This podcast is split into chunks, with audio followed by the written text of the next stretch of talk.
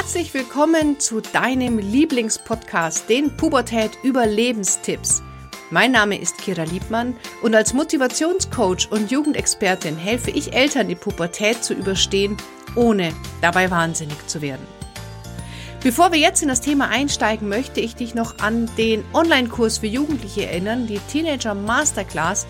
In diesem Online-Kurs lernen Jugendliche all das, was sie für ein selbstbestimmtes und glückliches Leben brauchen. Wie komme ich raus aus der Opferrolle? Wie übernehme ich Eigenverantwortung? Wie setze ich mir Ziele? Wie werde ich glücklich im Leben? Wie kann ich mich motivieren? Was sind meine Stärken? All das findest du in der Teenager Masterclass. Den Link dazu in den Show Notes und mit dem Codewort Podcast erhältst du nochmal einen schönen Rabatt. Und jetzt ganz viel Spaß mit der heutigen Podcast-Folge. Herzlich willkommen zu unserer heutigen Podcast-Folge. Ich habe heute zwei ganz spannende Gäste hier bei mir. Und zwar habe ich die Larissa und die Steffi da. Larissa und Steffi sind zwei Teilnehmerinnen der Kinder- und Jugendcoach-Ausbildung, die ich gerade für Stefan Landsiedel machen durfte. Und sie arbeiten beide an Schulen mit Schülern. Und da haben sich ganz spannende Themen aufgetan, die wir heute mit euch besprechen wollen. Erstmal Hallo Larissa. Hallo liebe Kira. Und hallo Steffi. Hi liebe Kira. Schön, dass ihr euch die Zeit nehmt, uns ja hier heute ein paar Tipps zu geben. Ähm, Larissa, fangen wir vielleicht kurz mit dir an. Magst du mal kurz erzählen, wer bist du, was machst du, wo arbeitest du? Ja, also mein Name ist Larissa. Ich arbeite an einer Gesamtschule. Das heißt, wir haben von der fünften Klasse bis zum Abitur haben wir Schüler und Schülerinnen. Wir sind eine sehr große Schule. Teilweise sind wir pro Jahrgang haben wir sogar acht Klassen. Okay, und was ist deine Aufgabe in der Schule? Meine Aufgabe in der Schule ist, ich mache Schulsozialarbeit. Das ist, bedeutet, dass wir einen sehr großen Präventionsanteil haben. Das heißt, wir machen mit den Klassen und mit den Schülerinnen und Schülern machen wir Projekte zum Beispiel zum Thema Kennenlernen oder aber auch Mobbingprävention, Smartphone-Prävention und darüber hinaus natürlich alles, was an Einzelfälle anfällt.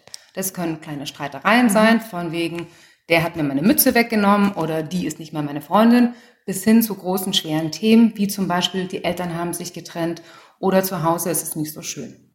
Okay, großer, großer Erfahrungsschatz, ich sehe schon. Und Steffi, erzähl mal kurz, wer bist du und was machst du? Also ich arbeite ähm, als Schulpsychologin an einer integrativen Förderschule. Da gehen jetzt vielleicht schon die ein oder anderen Ohren auf, was das ist. Es ist nämlich eine Förderschule mit Schwerpunkt Lernen, die trotz allem integrativ ist, weil sie noch Kinder aufnimmt, die ähm, noch einen anderen Förderschwerpunkt hat, ähm, nämlich im sozioemotionalen Bereich. Ich als Schulpsychologin kümmere mich da vor allem um die Kinder, die eben beide Förderschwerpunkte haben, also eine Lernschwäche und zusätzlich noch ähm, ja, Probleme im emotionalen Bereich, im sozialen Bereich. Es ist eine Schule, ähm, bei der die erste bis vierte Klasse gelehrt wird, also die Kinder sind zwischen sieben und zehn oder zwischen sechs und zehn. Ähm, ich mache da auch ganz viel Elternarbeit, also das ist eigentlich so der Schwerpunkt. Ich mache Einzelförderung mit den Kindern und auch ähm, Elternarbeit.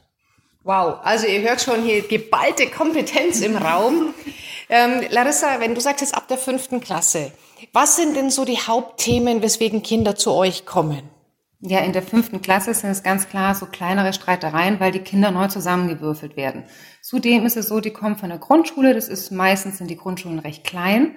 Das heißt, es ist überschaubar für die Kinder und dann sind sie von heute auf morgen praktisch nach den Sommerferien, wo sie alle noch zu Hause waren.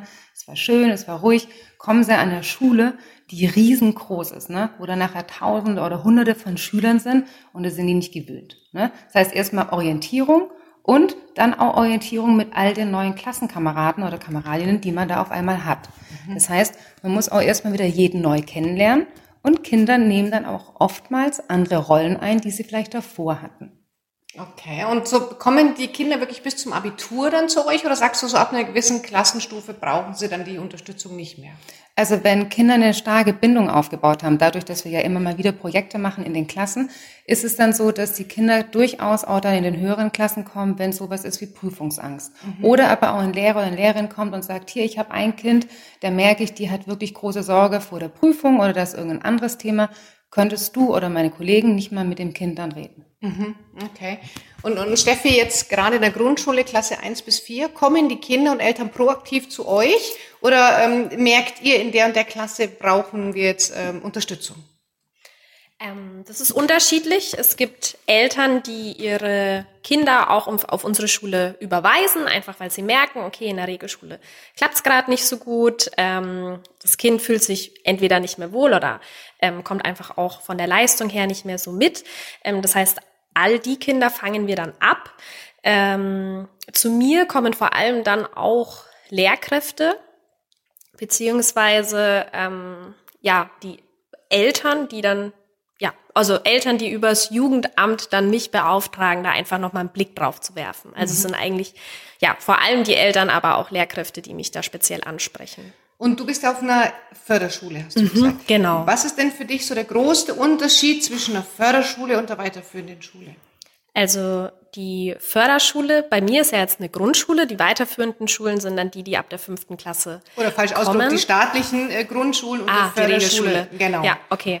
Ähm, die Förderschule hat immer einen Förderschwerpunkt. Also bei uns ist es eben der Förderschwerpunkt Lernen. Also alle Kinder haben Lernschwächen. Sie mhm. haben nicht immer unbedingt ähm, eine Leserechtschreibschwäche. Viele meiner Kinder haben auch einen durchschnittlichen Intelligenzquotienten, also sollten eigentlich auf einer Regelschule mithalten können, aber dadurch, dass zu Hause vielleicht viel los ist, wie die Larissa auch schon gesagt hat, sich vielleicht Eltern trennen, da einfach sozioemotionaler Nachholbedarf ist, ähm, ja, fangen wir das auch irgendwo ab. Das heißt, mhm. sie kommen auch in, einen, in eine Schule, in der auch die Leistung nicht ganz so, ganz so wichtig, nicht ganz so einen hohen Stellenwert hat, sondern auch viel ähm, Beziehungsarbeit geleistet wird und einfach geschaut wird, dass wir die Kinder wieder stabilisieren. Und, und wie kriegt ihr dort den Spagat hin zwischen, sag ich jetzt mal, besonderen Kindern, die vielleicht gewisse geistige Defizite von Geburt an haben und Kindern, ähm, wo das nicht so ist? Wie kommt ihr da den Spagat hin?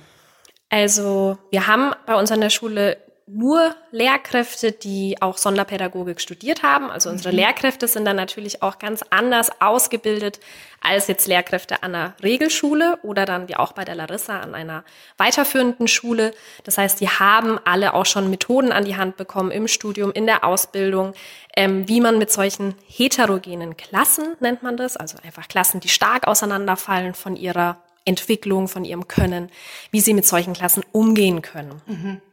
Ähm, das heißt, sie machen da zum Beispiel auch ganz viel Gruppenarbeit, Peer-Tutoring nennt man das. Das heißt, es gibt zwei Partner, vielleicht ein leistungsstarker, ein leistungsschwacher. Die arbeiten dann viel zusammen. Wie so Mentoring-Programme kann man sich das vorstellen. Mhm. Ähm, und so wird da gearbeitet. Also es ist wirklich vom Konzeptionellen her eine ganz andere Arbeit als an der ja. Regelschule, um da auch jedem Kind gerecht zu werden, um jedes Kind als Individuum ja, fördern zu können. Ja, verstehe ich.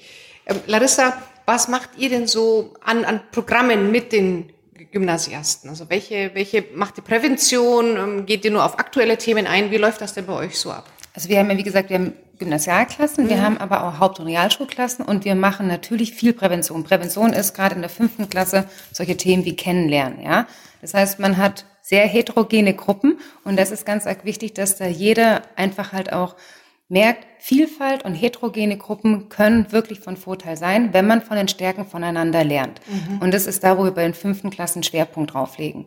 Dann natürlich auch sowas wie Mobbingprävention. Da ist der Fokus darauf, was ist überhaupt Mobbing. Mhm. Ja, dieser Begriff wird teilweise so inflationär benutzt und es ist in der Tat nicht wirklich Mobbing. Kinder kommen und sagen, ich werde gemobbt und dabei kann es einfach sein, da steckt was anderes dahinter. Ne? Das sind vielleicht so kleine Ärgereien und dann auch diese Differenzierung hinzubekommen. Was ist überhaupt Mobbing? Mhm. Ab wann spricht man von Mobbing? Dass dieser Begriff dann einfach anders besetzt wird. Das heißt, ich wurde geärgert, es gibt etwas, was ich nicht so gut finde oder etwas, wo ich mir wünsche, dass es geändert wird in der Klasse. Findest du, dass Kinder zu schnell sagen, dass sie gemobbt werden? Per ja. Definition Mobbing? Ja, ich glaube, dieser Mobbing-Begriff ist sowohl bei Kindern wie auch bei Erwachsenen, Jugendlichen, bei allen einfach mittlerweile so verbreitet, ja. dass sobald eine Situation ist, wo ich mich unwohl fühle und die passiert ein, zwei Mal, dass dann jemand sagt, hier, ich werde gemobbt. Okay, und ab wann ist denn für dich Mobbing? Also wann sagst du, okay, das ist für mich jetzt Mobbing? Ja, Mobbing ist klar definiert und zwar ab dem Augenblick, wo etwas über einen sehr langen Zeitraum geht, kontinuierlich stattfindet mhm. und dann spricht man von Mobbing. Also wenn jetzt wirklich ein Kind, keine Ahnung, zwei, drei Wochen ne, jeden Tag immer und immer wieder geärgert wird, dann kann man sagen, auch schon wenn das anderthalb bis zwei Wochen sind, ne, dann kann man sagen, okay, da guckt man hin. Mhm. Und Mobbing ist wirklich dieser sehr lange Zeitraum. Mhm. Oder hast du was dazu zu ergänzen? Steffi? Ähm, Wir haben bei uns an der Schule tatsächlich momentan noch weniger Mobbing. Ich glaube, das kommt auch erst mit einem gewissen Alter oder ja, ab, ab, einem, ab einer gewissen Altersgruppe wird es präsenter. Ähm, kann aber natürlich auch daran liegen, dass unsere Schule da auch einfach ganz anders arbeitet, da auch wirklich in der Klasse kommuniziert, dass es ähm, total normal ist und dass es wichtig ist, dass wir unterschiedliche Lernniveaus haben, dass wir davon profitieren können. Genau das, was die Larissa gerade gesagt hat. Wir suchen uns die Stärken ähm, und schauen, wie wir uns da gegenseitig unterstützen können. Also wir machen tatsächlich viel ähm, ähm, Selbstbewusstsein, Selbstvertrauen, Arbeit mit unseren Kindern, ähm, so dass es vielleicht dann auch gar nicht so weit kommt, dass, äh, dass da wirklich große Mobbingfälle dabei sind. Aber es ist ja doch so, wenn Kinder äh, anderen Kindern erzählen, ich gehe auf die Förderschule, dann kann mhm. ich mir vorstellen, da kommen sehr, sehr böse Kommentare. Wie stärkt ihr eure Kinder? Oder wie können Eltern mhm. denn auch die Kinder stärken? Das heißt, äh, du Depp gehst auf die Sonderschule, jetzt mal ganz, ne, Kinder mhm. sind, glaube ich, so. Wie, wie, was können Eltern machen? Mhm. Ähm, da ist die Einstellung von Eltern total wichtig und auch ähm, gewinnbringend fürs Kind. Ähm, es ist nämlich so, dass ähm, es gerade ähm, für, für junge Kinder in dem Altersspektrum von sechs bis zehn noch gar keine große Leistungsselektion betrieben werden sollte, weil da geht noch ganz viel, da kommen noch ganz viele Entwicklungsschübe. Ähm, zudem ist, ist unser Bildungssystem so offen, dass da auch noch mit 12, 14, 16, 18 Jahren nachgeholt werden kann. Und ähm, was ich persönlich als wichtig empfinde und auch in meinen Eltern sehe und es auch unterstütze, ist ähm, zu sagen, meinem Kind geht's vielleicht gar nicht gut, es hat sozioemotionale ähm, oder ist gerade sozioemotional instabil. Ich kümmere mich jetzt darum, weil das die Basis ist, dass ein Kind wirklich langfristig auch leistungsstark sein kann. Wenn diese Basis nicht stimmt, kann man ein Kind ähm, vielleicht auf eine Regelschule zwingen, aber das wird früher oder später dann diese Schwäche zeigen und dann auch einfach nicht langfristig die Leistung erbringen, die sich die Eltern von vornherein wünschen. Ja. Also da haben wir auch wirklich tolle Eltern, da machen wir auch ganz viel Elternarbeit, dass wir sagen, das ist total gut, dass jetzt die Kinder erstmal in den geschützten Rahmen kommen, vielleicht auch nur für zwei, drei Jahre, wie gesagt, viele Kinder haben einen durchschnittlichen IQ, die schaffen das auch. Und da sind wir auch dran zu sagen, nach der vierten Klasse kann man es dann probieren auf eine weiterführende Schule. Viele verlassen dann auch unsere Grundschule und bleiben nicht in der, mhm. ähm, bleiben nicht in der Förderschule. Die haben wir auch von fünf bis neun, ähm, könnten die da bleiben. Also da haben wir ganz viel Fluktuation und da ist es aber wirklich wichtig, dass die Eltern auch dahinter stehen und sagen, ich schaue auf die Stabilität von meinem Kind und mhm. Leistung mhm. kommt danach. Ja, also so ein bisschen weg von Noten mhm. hin zu, Hauptsache meinem Kind geht's gut. Ja. Ne? Ähm, Larissa, jetzt ist ja so, dass du bist ja eine Gesamtschule. Ja. Ich bin jetzt aus Bayern, da hat man ja die Noten und die Noten entscheiden, welche Schule möglich ist. In der Gesamtschule entscheiden das die Eltern. Jetzt erlebst du bestimmt sehr, sehr überambitionierte Eltern, deren Kind Durchaus. vielleicht eine andere Schulart besser wäre, die aber ins Gymnasium geschickt werden. Wo, ist, wo seht ihr das Problem und wie sollten Eltern, wie können Eltern da selektieren? Ich bleibe da genau bei dem, was die Steffi gerade gesagt hat. Ne? Es ist, das Wichtigste für ein Kind ist, ein Kind soll Spaß am Lernen haben und Spaß an Erfolgserlebnissen. Ja, in dem Augenblick, wo ich merke, dass ich Erfolg habe, macht mir Lernen Spaß. Und das ist das, was so immens wichtig ist. Wenn jetzt nach ein Kind aufs Gymnasium, wenn, wenn die Eltern meinen, das Gymnasium wäre genau jetzt der richtige Weg für das Kind. Und das Kind aber vielleicht noch einfach nicht ganz so leistungsstark ist, vielleicht noch ein bisschen Zeit braucht, sie vielleicht noch ein bisschen dass ihm alles zu schnell ist. Ne? Da kann sein, dass dann die Lernerfolge vielleicht hinten dran bleiben oder man quält sich mit unglaublich viel Engagement da durch diese Zeit. Und irgendwann verliert man eventuell den Spaß daran. Es kann natürlich auch ganz anders ablaufen, aber es, die, also die Gefahr sehe ich. Und dann haben wir natürlich durchaus dann in der sechsten Klasse, wenn dann der Wechsel ist, fünfte auf die, in die sechste, haben wir dann das Phänomen, dass dann so zwischen fünf und sieben Kinder dann natürlich vom Gymnasium in den Verbund, wo dann Haupt- und Realschule zusammen ist, dann wechseln. Mhm. Und da denke ich mir, das ist für die Kinder dann ist ein Abstieg. Und da sehe ich das genauso wie die Steffi, dass ich denke, dass da der andere Weg für viele Kinder in der Entwicklung so viel förderlicher ist, wenn man sagt, okay, wir probieren jetzt praktisch dann, ob es jetzt die Hauptschule ist oder ob, es die Realschule ist. Unser Schulsystem lässt das zu, dass die Kinder aufsteigen können. Und das wissen wir ja selber, wenn man ein Erfolgserlebnis hat, hat man an Dingen Spaß und man lernt mit Freude.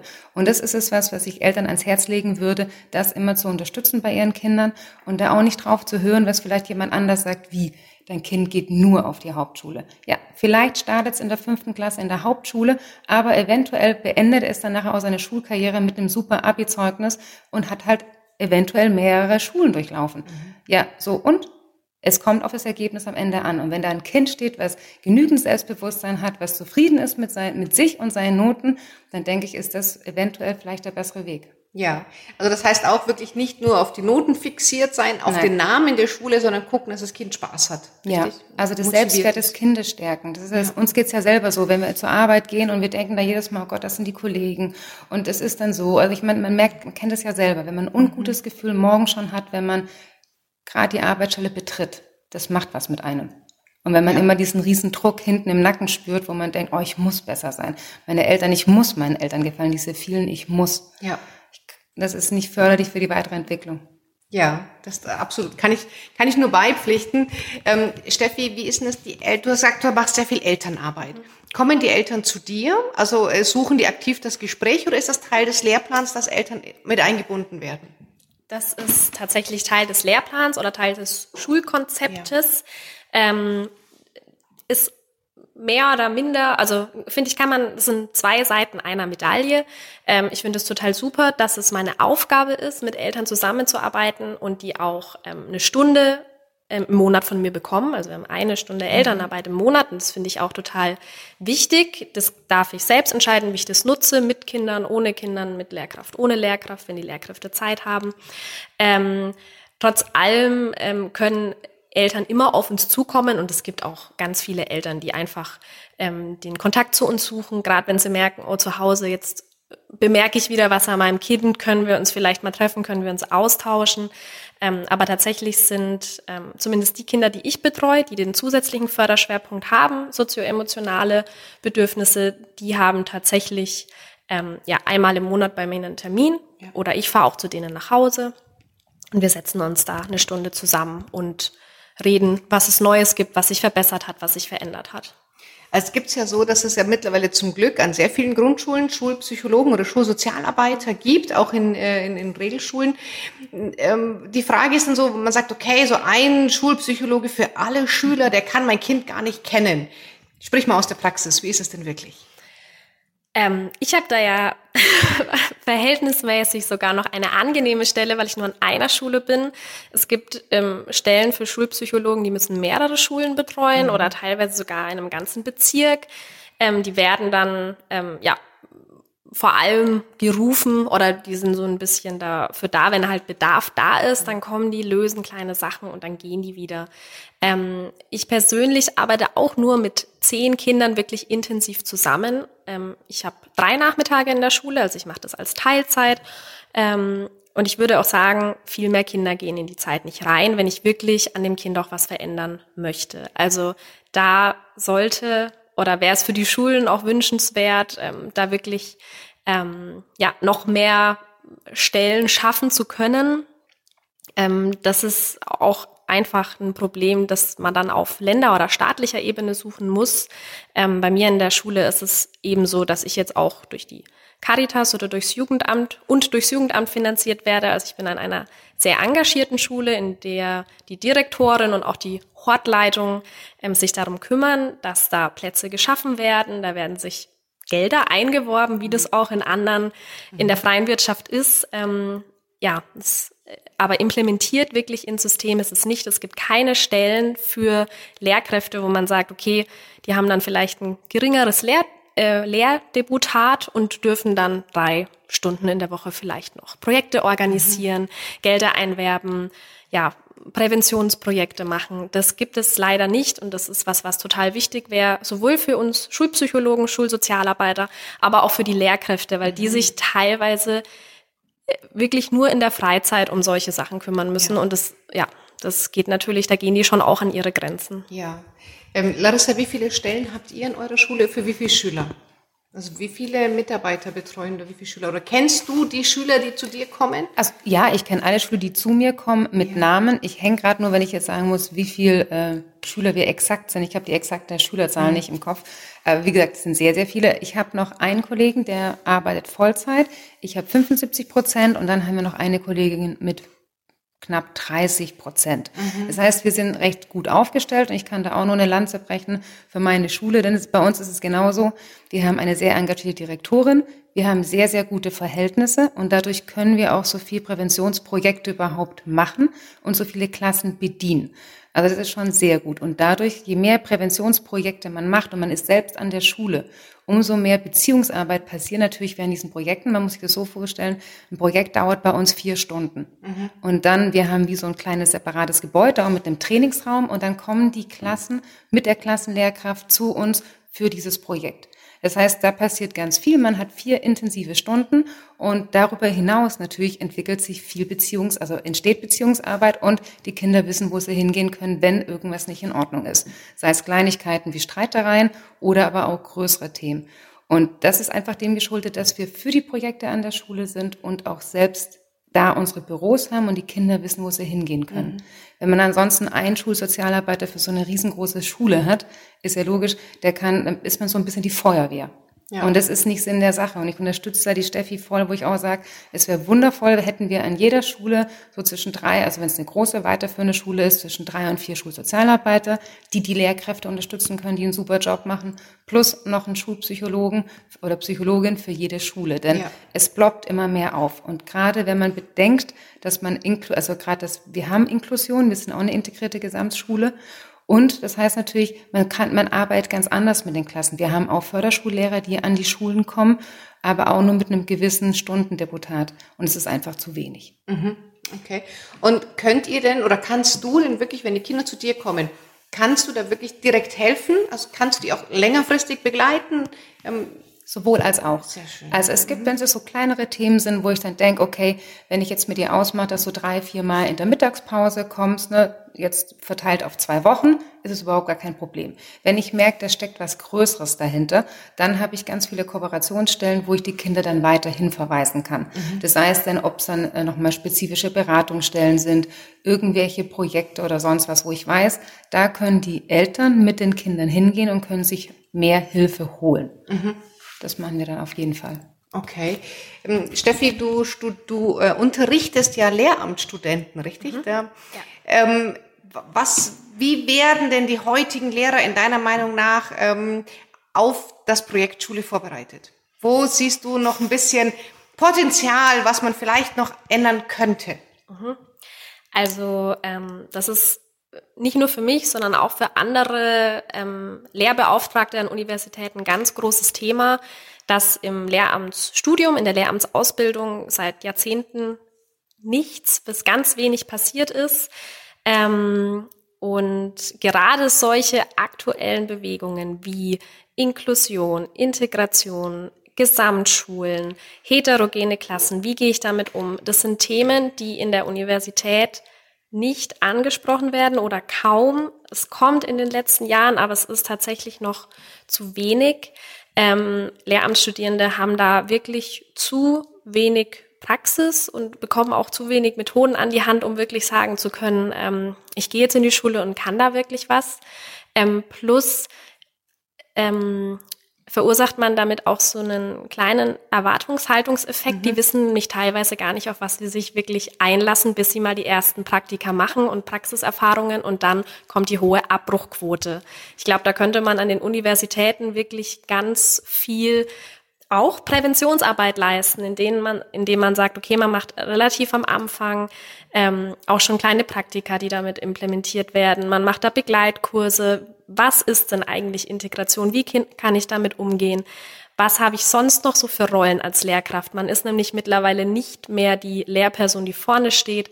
Man soll Lehr Lernbegleiter sein. Man soll irgendwie Elterncoach, Jugendcoach, man soll ein Mentor sein. Ganz viele Rollen übernehmen. Das Ganze aber in sechs Schulstunden. Genau. Ne? Und das auch noch in so einer Zeit, ähm, was dazu führt, dass unsere Lehrkräfte, also wirklich nachgewiesen, mittlerweile eine über 50-Stunden-Woche haben. Die haben im Schnitt eine 52-Stunden-Woche, mhm. ähm, bekommen natürlich ganz normal nur ihre 40 Stunden bezahlt und müssen dann sich teilweise auch noch rechtfertigen, ähm, dass sie ja die ganzen Ferien frei haben und dass sie einen einfachen Job haben. Also da haben ganz viele Lehrkräfte mhm. und auch Lehramtsstudierende wirklich auch ja, so Konflikte mit sich selbst, wo ich persönlich finde, dass wenn man unser Schulsystem so strukturieren möchte, dass es in Zukunft auch läuft, einfach da ansetzen muss. Das ist der Beginn. Ja. Da kommen Studierende und die sind motiviert und dann gehen die in die Schulen und denken sich, was, wo, wo bin ich? Also da mhm. einfach wirklich nachzuhelfen und auch auf staatlicher Seite zu sagen, okay, da fängt's an. Also unsere Lehrkräfte brauchen Unterstützung in der Ausbildung, in der Finanzierung, weil ja, mit denen steht und fällt dann doch relativ viel. Wir können viel abfangen, aber das dann nicht. Ja, Larissa? Ja, also da muss ich gerade so dran denken, wenn ich mir so selber jetzt die Wunderfrage stelle, was ich mir wünschen würde für die Schule, dann wäre es auch es geht in die Richtung, was die Steffi gesagt hat, ich hätte gerne kleinere Klassen. Das heißt, mit ungefähr 18 bis 19 Kindern nur. Und das mhm. wäre schon um einiges kleiner. Weil jetzt haben wir in den Gymnasialklassen bis zu 30 Kindern und in, in den Haupt- und Realschulklassen, die sind auch recht voll, so mit 22, 24 Kindern. So, also ich wünsche mir kleinere Klassen und dann hätte ich gerne auch wirklich immer sowas wie in einem Tandem. Denn die Aufgaben, die die, die, die Klassenlehrer äh, begleiten, das sind so viele mittlerweile. Ne? Organisatoren sind sie auch noch äh, Buchhalter sind sie noch mit. Also die machen so viel, wo ich denke, da wäre es wirklich wünschenswert, es wäre immer in einem Tandem. Die könnten zu zweit arbeiten und auch im Unterricht, gerade in diesen Verbundsklassen, also wo man Haupt- und Realschule zusammen hat oder in der Hauptschule, dass man da sagt, wenn wir Inklusion haben, dann bitte immer mit zwei Personen, die im Unterricht mit dabei sind. Ja. Dass man Lehrkräfte entlastet, dass man die Kinder wirklich so unterstützen kann, wie sie es brauchen und auch motivieren, dass alle wirklich auch noch die Motivation für Schule haben, weil das ist was, was ich merke, dass die gerade teilweise fällt. Ja, man hört ja immer Lehrkräftemangel, Burnout bei Lehrern. Kriegt ihr das mit bei euch an der Schule? Ja, ja, ja. natürlich. Also man, also wie gesagt, die Anforderungen werden immer mehr. Und es werden, also es ist einfach so, dass man sagen kann, und es ist dann auch, weil wenig Lehrkräfte nachkommen, sobald mhm. dann jemand krank ist, müssen alle anderen das natürlich ab puffern und auffangen. Und dadurch ist es ja klar, dass dann jeder noch mehr obendrauf hat, wo man merkt, es wird immer mehr und mehr gefühlt. Ja. Plus dann noch, dass jemand ausfällt. Also das ist ja manchmal gar nicht mehr zu stemmen. Ja. Steffi, hast du eine Idee, woher dieser Nachschub an Lehrern kommt? Woher kommt dieser ja immer weniger werdende neuen Lehrer? Ähm, also so direkt übertragen kann man das eigentlich nicht. Es gibt mhm. vor allem Lehrermangel in Förderschulen und in Grundschulen. Und es mhm. gibt einen Lehrerüberschuss in Gymnasialklassen, also diese ganz typischen Gymnasiallehrkräfte. Die sind gerade tatsächlich im Überschuss am Markt und die machen jetzt teilweise auch Umschulungen für Grund- und Förderschulen. Hast du eine Idee, warum das, was da ursächlich so. sein könnte dafür, dass man sagt, eher mhm. Gymnasiallehrer als Grundschullehrer? Ähm, A, Status. B, Gehalt. Mhm. Ähm, C, viele Studierende beginnen mit, ähm, mit, ähm, mit einer Motivation, ein gewisses Fach zu studieren. Also die mögen zum Beispiel besonders gern Erdkunde und Biologie und studieren dann Lehramt, weil sie sich sehr für die Fächer interessieren. Und dann ist es für die die einzige Wahl, aufs Gymnasium zu gehen, weil an der Grundschule hat man ja alle mhm. Fächer und hat nicht so die Spezifitäten. Ähm, da ist natürlich dann auch wieder das Problem, was man dann hat, wollen die wirklich Lehrkraft werden oder wollen die nicht eigentlich Biologe werden und trauen sich vielleicht nicht oder da stecken einfach andere mhm. Gründe dahinter. Also auch ganz viel gibt es jetzt auch relativ neu an Unis, dass auch so ähm, ein Einstellungsgespräch tatsächlich stattfindet bei Lehrkräften. Machen wirklich nur wenige. Ähm, was aber total wichtig ist, weil sich viele Studierende nicht im Klaren darüber sind, was das bedeutet, Lehrer zu sein oder Lehrerin zu sein. Also eine sehr, sehr gute Freundin von mir, die ist jetzt mit 40, orientiert sich um, studiert Grundschullehramt und wir haben uns neulich abends unterhalten, sagt sie, sie ist einerseits Mama von zwei Jungs, einer in der fünften, einer in der dritten und jetzt sieht sie das Lehrerseite und sie sagt, dieser Unterschied, was ich lerne ich im Studium und diese, mhm. das, was tatsächlich dann in der Schule passiert, da ist eine riesen Kluft mhm. dazwischen. Siehst du das auch so? Ja, sehe ich definitiv so. Ich selbst als Lehrbeauftragte gebe da mein Bestes, dass ich auch mhm. praxisnahe Unterrichtsinhalte vermittel. Obwohl ich selbst da gar keine Praktikerin, äh, Praktikerin bin, habe ich das Gefühl, das geht, weil Studierende bringen da auch ganz viel mit. Die machen schon Praktika, die machen Nachhilfe, die haben schon ein halbes Jahr mal in der Schule gearbeitet. Die können da ganz viel zum Seminar beitragen und das wird meines Erachtens nach zu wenig in der Lehre genutzt, weil wir auch an der Uni noch dieses Frontal, den Frontalunterricht mhm. gewohnt sind und den bringen wir unseren Lehrkräften bei und so gehen die in die Schulen und dann ja, irgendwie fragen sich, stellen sich alle die für mich paradoxe Frage, wieso denn keiner sein Lehrkonzept ändert, wenn wir es an der Uni schon nicht schaffen. Ja. Also da ist ganz viel Nachholbedarf und dann geht's natürlich auch in die Uni-Politik. Da ist es wirklich schwer, auch sowas wie Lehrkonzepte zu ändern. Jeder Lehrstuhl, jedes Fach denkt, es ist selbst besonders wichtig. Es möchte keine ähm, neue Lehre abgeben. Sowas wie jetzt zum Beispiel ja, so ein Coaching-Seminar für Lehrkräfte wäre total gewinnbringend. Mhm. Aber welcher Lehrstuhl macht es? Welcher Lehrstuhl gibt dann seine Seminare ab? Ist immer etwas schwierig und da steckt viel Arbeit drin, aber ja, ist auf jeden Fall wichtig. Also ich würde es machen wollen, wenn ich fest an der Uni arbeite. Ja. Also ich biete ja selber Lehrer-Workshops an und, mhm. und die Schulen sagen, wir kriegen es nicht unter. Wir haben dafür keine mhm. Zeit. Das heißt, ich säge mit einer stumpfen Säge mhm. und ich habe keine Zeit, diese Säge zu ja. schärfen. Ne? Mhm. Siehst du das auch so, Larissa? Ja, und ich sehe auch so viele Lehrkräfte, die wirklich unglaublich motiviert sind, ne? die Spaß haben an ihrem Fach und die auch Spaß haben an Kindern. Es ist aber, wie gesagt, wie, wie ich es vorher schon geschildert habe, die Aufgaben werden immer mehr. Ja. Die Klassen sind wirklich groß und voll.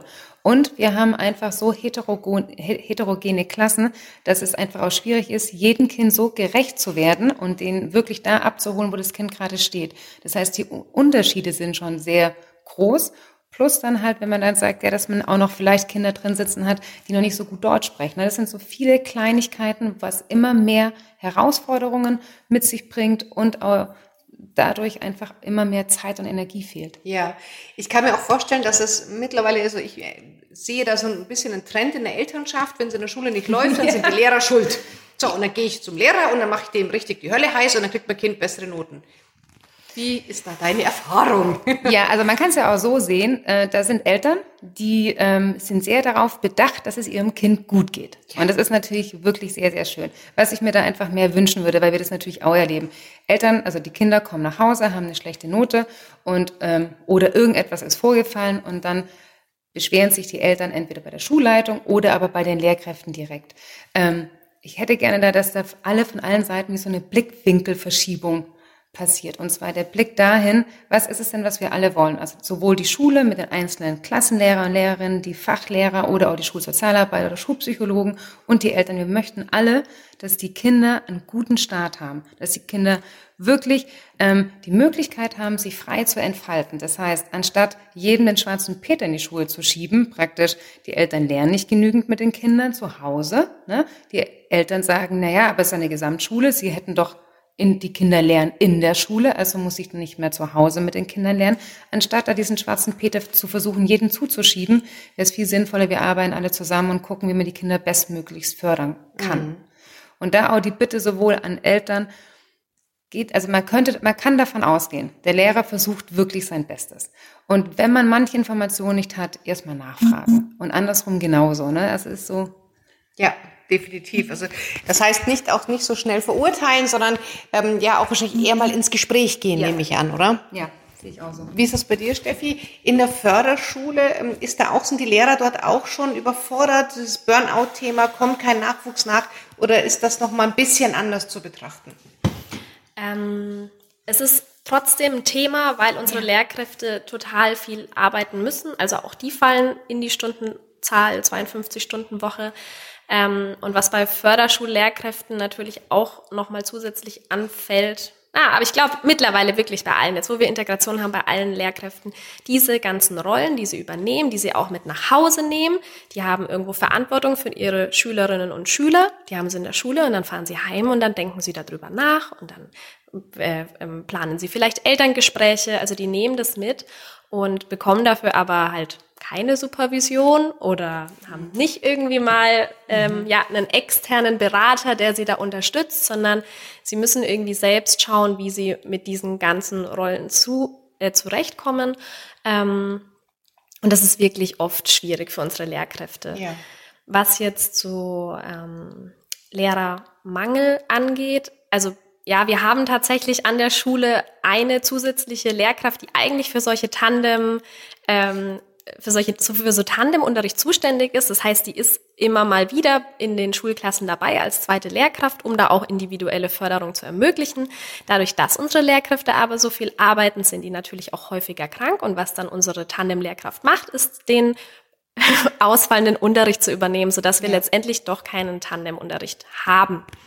Ähm, ja, also das ist letztendlich dann, also wäre da wirklich mehr Ressource da, noch eine zweite Tandem-Lehrkraft oder auch einfach mehr Freizeitmöglichkeiten für unsere Lehrkräfte, einfach zu sagen, wenn ihr noch Mentor sein müsst, wenn ihr noch Elterngespräche machen müsst, dann bekommt ihr auch weniger Lehrstunden, ja. dann wäre das alles viel besser abgefangen. Mhm. Also das heißt, diese Urban Legend, der Lehrer hat in Ferien frei, äh, ist weit verbreitet, aber ich nehme mal nicht an, dass das mhm. stimmt. Mhm. Also die Lehrkräfte, die ich kenne an meiner Schule, und ich habe auch einige Freundinnen, die jetzt Lehrerin sind, ähm, oder auch Freunde, die Lehrkräfte sind, die haben wirklich nur in den Sommerferien frei und da tanken die auf. Mhm. Da sind die nach vier bis fünf Wochen erholt. Also das ist nicht übertrieben, die brauchen so lange, bis mhm. sie erholt sind. Dann haben die noch ein, zwei Wochen so ein bisschen zum Entspannen, zum Vorbereiten. Aber dann geht's ja schon wieder los. In der vorletzten Schulwo äh, Ferienwoche müssen die ja schon wieder in die Schule und auch Stundenplan besprechen, wer bekommt welche Klasse.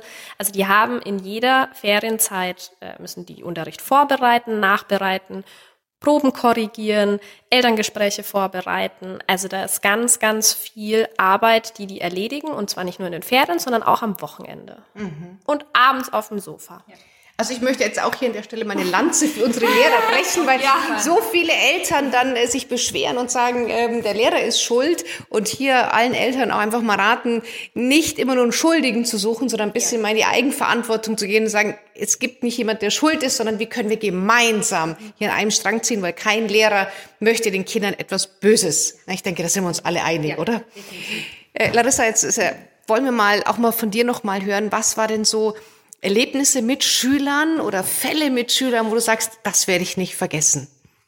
Irgendwas Besonderes, was passiert ist. Du hast mir gestern von, von einem äh, Schüler erzählt, der, der getan hat, als, als würde er so. geschlagen werden zum Beispiel. Also solche, sku nicht skurrilen, aber doch ähm, ja, ja emotionalen Fälle. Ja, also ähm, für Kinder ist Schule sehr emotional. Sie ja. bekommen Noten. Und mit diesen Noten muss man nach Hause. Und ähm, Egal, ob die Eltern jetzt sagen, hier, pass mal auf, es ist mir egal, mit was für einer Note du nach Hause kommst, ich hab dich lieb. Auch wenn das die Eltern sagen, ist in den Kindern dieses Gefühl drin, ich möchte ja natürlich meine Eltern auch stolz machen. Mhm. Und dann hatten wir einen Jungen, der hatte dann uns sich anvertraut und hat gemeint, er möchte die Note nicht zu Hause zeigen, weil er bekommt dann immer riesengroßen Ärger. Mhm. Und manchmal würde er dann auch gehauen. So, dann hatten wir gedacht, okay, der arme Junge, ne, man, man, also wir hatten ein gutes Gespräch mit dem Kind, haben dann gesagt, hier, wir würden mal mit deinen Eltern sprechen, haben die Eltern zum Gespräch eingeladen, hatten ein sehr gutes Gespräch mit den Eltern und dann haben wir das Thema angesprochen, dass er so große Angst hat, zu Hause die Noten zu zeigen, weil das manchmal auch nicht so schön ist. Haben das dann direkt angesprochen, dass er geäußert hat, er wird dann manchmal auch geschlagen und die Eltern, die sind wirklich, die sind aus allen Wolken gefallen und haben dann gemeint, das, das haben wir noch nie gemacht. Und der Junge saß da und ähm, hat so ein bisschen verdattert geguckt. Und dann kam dann im Gespräch nachher raus, dass er uns das erzählt hat, also den Schulsozialarbeitern, weil er Sorge hatte, diese Note zu Hause zu zeigen. Mhm. Also war seine Strategie, wenn ich jetzt erzähle, ich werde zu Hause geschlagen, wenn ich diese Note zeige, dann muss ich vielleicht das, die Note nicht zeigen. Also ich kann die Klassenarbeit vielleicht einfach dieses Mal nicht unterschreiben lassen. So, und es war für ihn halt so eine Strategie, die er sich für sich ausgedacht hat. Und die Eltern haben gemeint, das ist doch für uns überhaupt gar kein Problem, wenn du eine schlechte Note nach Hause bringst. Mhm. Dann lernen wir wieder mit dir. Und es war das, was sich in dem Kind abgetan hat, also abgespielt hat, wo er seine Ängste hatte und dann halt gegenüber die Eltern. Ja, und es ist dieses, Kinder haben, wie auch wir Erwachsenen, verschiedene Rollen. Ja, und das heißt, es war diese eine Rolle, das Kind hatte furchtbare Angst, hat sich uns anvertraut, aber mit einer Geschichte, die nicht gestimmt hat. Und dann hat man die Eltern da sitzen, die sagen, es ist was, also, ne, passiert zu Hause nicht. Mhm. Ja, war die, die Strategie, mhm. ähm, das mal da zu lügen und zu gucken, ja. komme ich damit durch oder nicht. Ja. Okay. Und, und wie geht ihr dann damit um? Also ich, ich höre schon, ihr geht ins Gespräch dann mit den Eltern. Also ja, ihr ja. geht in Kontakt mit den Eltern, ladet ja. die ein? Ja, mhm. wir haben die eingeladen, hatten da wie gesagt auch ein sehr gutes Gespräch, haben dann im Gespräch das rausgefunden, haben dann die Eltern, mit den Eltern und dem Jungen dann zusammen besprochen, wie man vielleicht mit ihm, in welchen Fächern man er mehr Unterstützung braucht. Dann haben wir uns überlegt, was wir von Seiten der Schule machen können. Ob er hier gerade sowas wie zum Thema Selbstbewusstsein stärken. Mhm. Ob er dann ähm, mit mir dann noch vielleicht noch so ein, zwei äh, Termine haben möchte, wo man was macht zum Selbstbewusstsein. Ja, dass er einfach auch selber sagen kann, nach Hause gehen kann und sagen kann, hier, ich habe die Note geschrieben und es ist okay. Ja. ja. Ja? Weil die Eltern haben sich das gewünscht und es war aber irgendwas in ihm, was es noch nicht konnte. Ja. So, das heißt, wir arbeiten von vielen verschiedenen Seiten. Und wenn man dann merkt, dass ein Kind auch wirklich Defizite, Defizite hat in einem bestimmten Fach, kann man da auch mit den Fachlehrern dann nochmal drüber sprechen oder gucken, in welcher Art und Weise es Nachhilfe bekommt. Ja, du hast da was sehr, sehr Schönes gesagt, Larissa. Ähm, man liebt sein Kind, egal was es für eine Note hat. Und hier auch mein Appell an alle Eltern, egal was dein Kind für eine Note nach Hause bringt, dein Kind ist okay, genauso wie es ist. Die Note ist halt vielleicht nicht die, die du, du dir als Elternteil wünschst. Also, dass wir hier auch als Eltern ein bisschen mehr Verständnis für die Schüler mhm. haben. Da appelliere ich schon sehr lang dafür und ich denke, das ist, da sind wir uns auch alle einig. Ähm, Steffi, an Förderschulen, egal ob jetzt erste bis neunte Klasse, gibt's dort auch so ein Notsystem? Habt ihr da auch diesen Druck mit den Noten oder was ist da so die größte Herausforderung im Zusammenarbeit mit den Kindern? Mhm. Ähm, Noten werden da tatsächlich relativ spät erst eingeführt, also teilweise auch erst in der vierten Klasse. Also wir haben oft so drei, vier, da sind Kinder dann zusammen, also dritte und vierte Klasse, einfach so jahrgangsgemischte Klassen. Ähm, erste, zweite Klasse haben wir auf jeden Fall gar keine Noten. Ähm, und da wird mit der Leistungsrückmeldung wirklich sehr vorsichtig umgegangen. Also die Noten kommen dann wirklich erst, wenn es auf die weiterführende Schule gehen soll, weil es dann natürlich auch wichtig ist, gerade in Bayern, welche Noten bringe ich mit, wohin ja. darf ich gehen. Also das ist natürlich dann schon auch an unserer Schule wichtig. Ähm, das Prinzip ist aber trotzdem, dass wir diese Zahl nicht brauchen, um messen zu können, wie welchen Leistungsstand ein Kind gerade zeigt. Ähm, unsere Lehrkräfte sind mehr darauf bedacht, zu gucken, wie sich ein Kind entwickelt. Ähm, das ist aber auch ein Schwerpunkt bei Sonderschullehrkräften, dadurch, dass sie eben schon von vornherein lernen, sie werden heterogene Klassen haben, werden die relativ gut darauf geschult zu schauen, ich messe ähm, die Entwicklung des Kindes und ich vergleiche nicht zu stark zwischen ja. den Kindern. Klar, das haben die auch. Also die, letztendlich ist es ein Klassenverbund und die lernen da gemeinsam und die wissen genau, wer ist im Lesen stark, wer ist in Mathe stark, wer ist im Lesen eher schwach, wer ist in Mathe eher schwach. Ähm, aber ich merke das in Gesprächen immer wieder, dass die total begeistert sind, wenn die sagen, hey, ähm, die Alisa ist jetzt plötzlich total gut geworden im Lesen, macht ihr da nachmittags irgendwas mit der, ich freue mich da total. Mhm. Das fällt den Lehrkräften wirklich auf und das finde ich total schön, weil es letztendlich auch darum geht, dass wir unsere Kinder stärken und fördern und nicht Ende der dritten Klasse auf irgendeinem Leistungslevel haben, sondern ja. wenn das Kind da wirklich eine Leistungskurve gemacht hat von 20, 30 Prozent, dann ist das total super und das sollten wir auch so würdigen. Ja. Und die Lehrkräfte bei uns machen das, zumindest zum Großteil, und das ist schön. Schön. Ja. Ähm, Larissa, jetzt sind wir ja doch gleich am Ende, die Stunde ist fast rum. Was würdest du denn gerne den Eltern sagen, was du vielleicht bisher noch nicht sagen konntest oder was du auch immer wieder den Eltern sagst, was man jetzt an ein breites Publikum streuen kann? Ja, motiviert eure Kinder. Und was du auch gerade gesagt hast, Noten sind eine Sache, aber nehmt ihnen die Angst vor einer schlechten Note. Unterlasst niemals, die zu motivieren und versucht, die wirklich in ihrem Selbst zu stärken, dass sie selbstbewusste kleine Menschlein werden, weil das ist das, von was sie am aller, allerlängsten profitieren. Das ist egal, ob es in Englisch eine Eins ist für diese eine Arbeit, das verfällt. Aber dieses Gefühl, ich selbst bin was wert und ich selbst bin toll, das tragen die ihr Leben lang mit sich. Das stimmt. Ganz, ganz toll. Steffi. Ähm, ich hätte eine Message zum Übergang. Also was passiert mhm. nach der Grundschule, ist bei uns ein Riesenthema. Ähm, haltet daran fest, dass es gut sein wird, wenn euer Kind noch nicht so weit ist. Gebt dem Kind Zeit. Wenn ihr das Gefühl habt, das Kind ist gut aufgehoben an einer Realschule oder an einer Werkrealschule, Hauptschule, dann lasst es in diesem geschützten Umfeld. Euer Kind wird mit in der neunten Klasse, wenn es 15, 16 ist, noch so viele Ressourcen haben. Und wenn es lernmotiviert ist, dann bleibt es dabei. Wenn man es ins Gymnasium steckt mit Zwang und es wird immer die schlechteste Person in der Klasse sein, dann verliert das Kind den Glauben an die eigenen Fähigkeiten. Und das ist wirklich wichtig. Achtet darauf, was braucht euer Kind in dem Moment und nicht in zehn Jahren.